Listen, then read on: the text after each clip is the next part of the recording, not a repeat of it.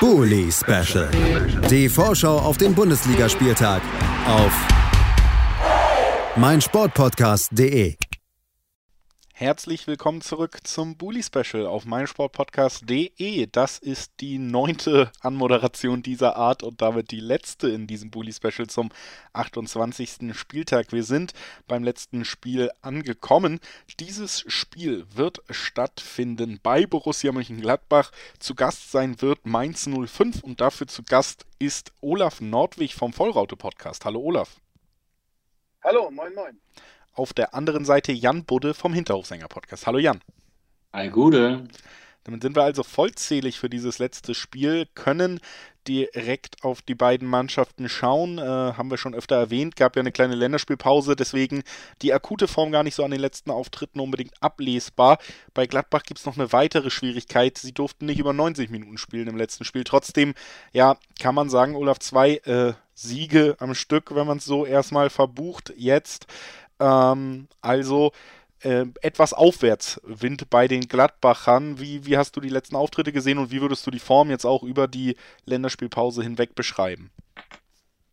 Ja, also ich glaube, das letzte Mal zwei Siege am Stück, das war Dortmund gegen und dann Wolfsburg. Also, es ist schon etwas länger her, wenn ich mich richtig erinnere zumindest. Und äh, klar, das waren jetzt zwei sehr, sehr wichtige Spiele, sehr, sehr wichtige Siege auch in, mit dem Ergebnis, also dass wir beide mal das zu Null gehalten haben ähm, oder gehalten haben hätten oder wie auch immer mit Bochum, aber, ähm, aber ähm, das ändert ja noch nicht viel an der Lage. Also wir sind immer noch, kämpfen immer noch aktuell gegen den Abstieg und die Mannschaft hat immer noch ähm, viele Baustellen zu bearbeiten.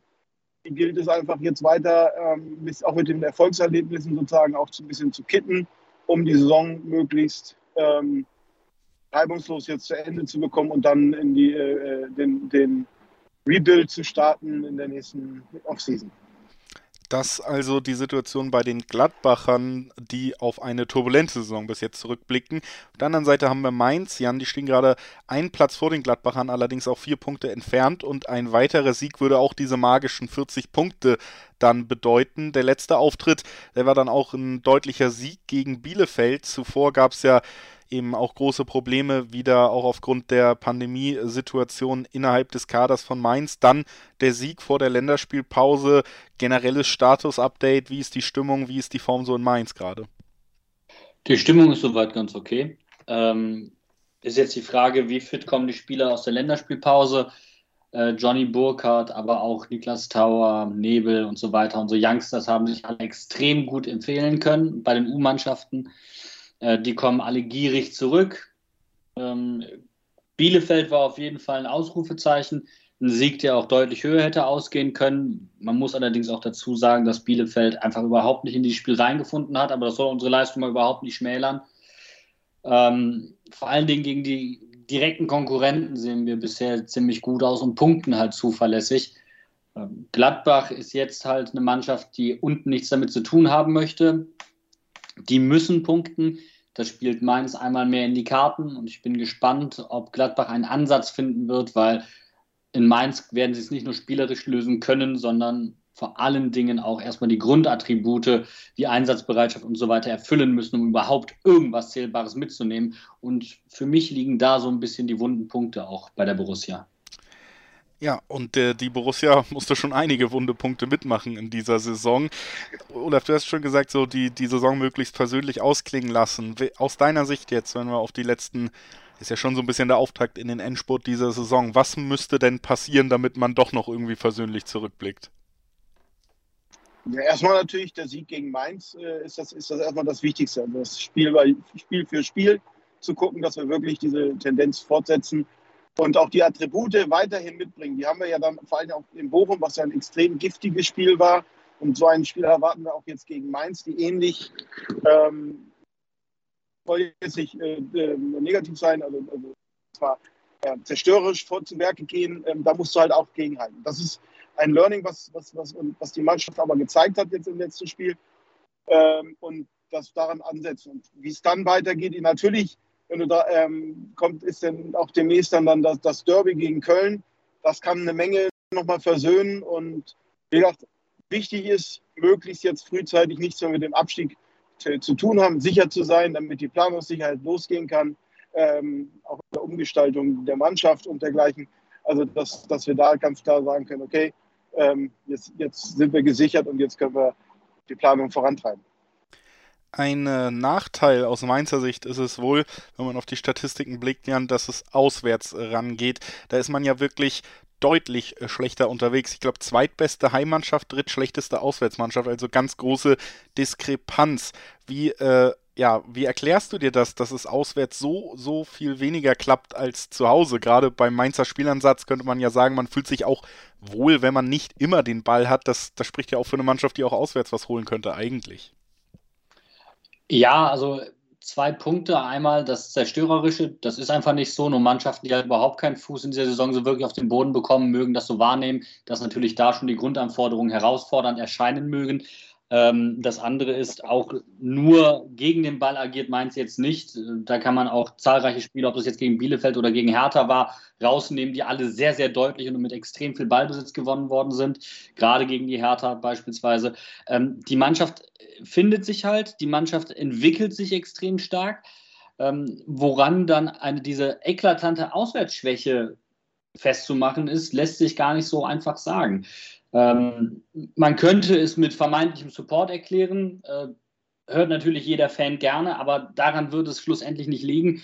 Wir hatten Alex Hack bei uns zu Gast, der auch sagt, es lässt sich einfach schlichtweg nicht erklären. Man geht mit dem gleichen Gefühl in diese Spiele. Sie gehen positiv in diese Spiele. Sie haben auch den Glauben daran, dass sie das gewinnen können. Äh, und ich bin mir auch ziemlich sicher, sollte irgendwie der Knoten platzen und man auswärts einmal punkten, ähm, dann werden sie da auch anfangen, regelmäßiger zu punkten. Aber es ist auf jeden Fall so, dass diese Auswärtsschwäche schon heftig ist. Olaf, möchtest du direkt was entgegnen? Also nein, also ist, ich freue mich ja, wenn eine Mannschaft die Basics beherrscht und ähm, vor allen Dingen, ähm, dass man auch Tipps von außen bekommt, ähm, was wir besser machen müssen, ähm, ist immer hilfreich und, und, und dankbar, dass man äh, dafür. Also also, aber dahin, ähm, ja, wir wissen, wo das Problem liegt und das ist ja auch ähm, erkannt in, den, in, der, ähm, in der Führung und ähm, haben wir auch schon öfter diskutiert. Und, aber es, wir sind auf dem Weg der Besserung und es wird sicherlich ähm, da entsprechend nachgesteuert. Und von daher bin ich da äh, zuversichtlich. Ich weiß, dass äh, wir werden sie jetzt nicht spielerisch an die Wand spielen, sondern wir müssen gegenhalten und, und ähm, auch den, den Kampf annehmen und die Nicklichkeiten uns über uns ertragen, was die Mannschaft eigentlich nicht so gerne hat. Wir spielen halt lieber gegen FC Barcelona, aber das ist halt nicht mehr und wird auch in nächster Zeit nicht so sein. Und von daher äh, kriegen wir das schon alles geregelt.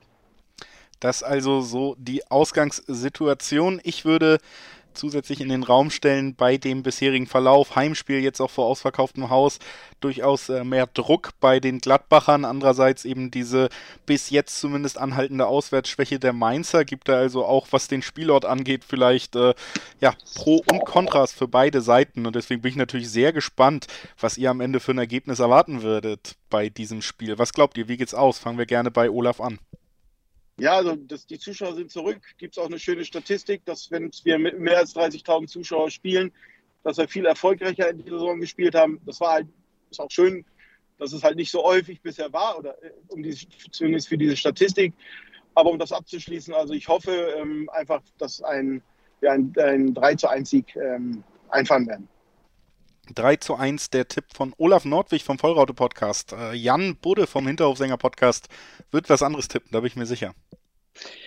Boah, das weiß ich gerade gar nicht so sehr. äh, jetzt lass mich nicht hängen. Jetzt muss, ich, muss, ich muss dir ehrlich sagen, weil die Gladbacher hatten ja auch ihre Momente in dieser Saison und äh, ich glaube, da spricht man jedem Fußballfan aus der Seele, wenn man da einmal an das Spiel gegen die Bayern erinnert, im DFB-Pokal beispielsweise. Also die Mannschaft kann schon extrem geil kicken, wenn man sie lässt. Ähm, es ist die Frage, inwiefern die Mannschaft gewillt ist, inwiefern sie halt den, diesen Heimvorteil nutzen kann. Es ist erstmal wunderbar, dass, dass die Stimmung ähm, da im Borussia Park zurückkommt. Das ist erstmal was grundsätzlich Positives, abseits dessen, ob du jetzt Auswärtsmannschaft bist oder Heimmannschaft.